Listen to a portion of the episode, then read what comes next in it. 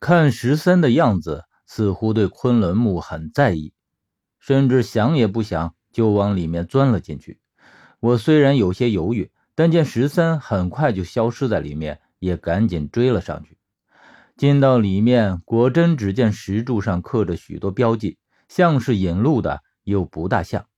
说白一点，都是一些无意义的符号，用来混淆方向感用的。走了一小段，我回头看向身后，已经无法看到来时的墓道。站在里面的感觉，就像是被困在了一个监牢里面一样。十三一改嬉皮笑脸的神情，一脸严肃地走在里面。看他的样子，有恃无恐，大约是知道如何进去。我正在这样想着，可是越走越觉得不对劲。走了这么久，竟觉得头有些晕，特别是步子越快。就越觉得晕，只感觉眼前所有的石柱都在一起晃动，看得人眼花想吐。大约十三也有这种感觉，我看他也不禁放慢了步子。我扶住其中的一根石柱，想让这种恶心感稍微缓解一些。十三却不停，看他的样子，不追到那个人夺回昆仑木是不会甘心的了。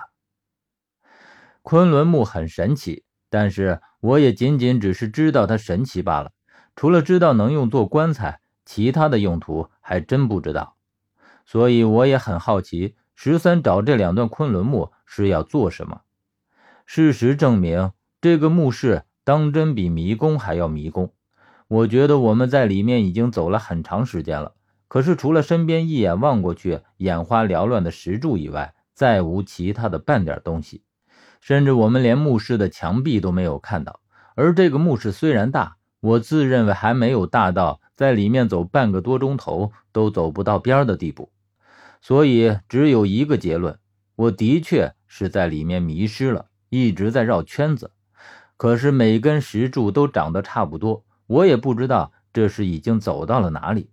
十三这时才停下来说：“竟然不起作用。”很显然，他是循着走出玄魂梯的法子在走，现在才发现不管用。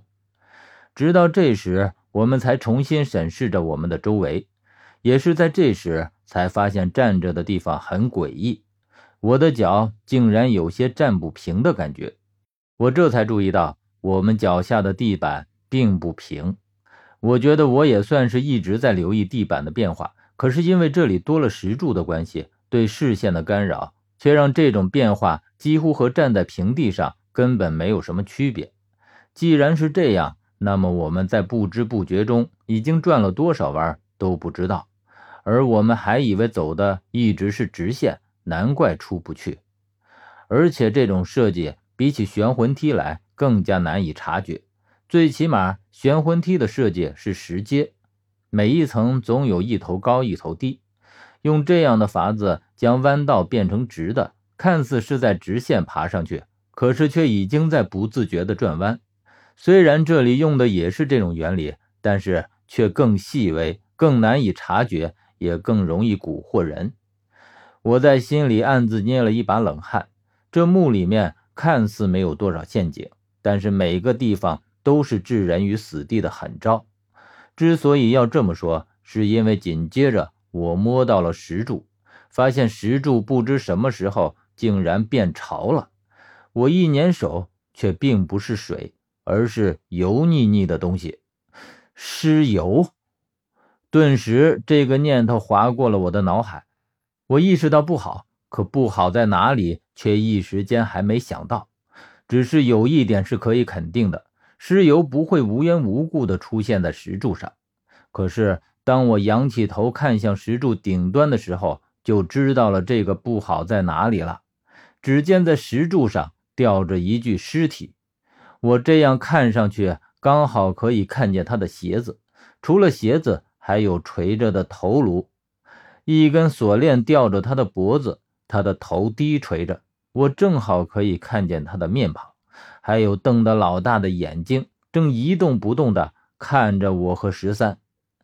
他的衣服看上去很宽松，手脚几乎都隐藏在了里面，而且这尸体看上去很怪异，这种感觉就好像他只单单有一个头一样身体都是衣服做出来的假象。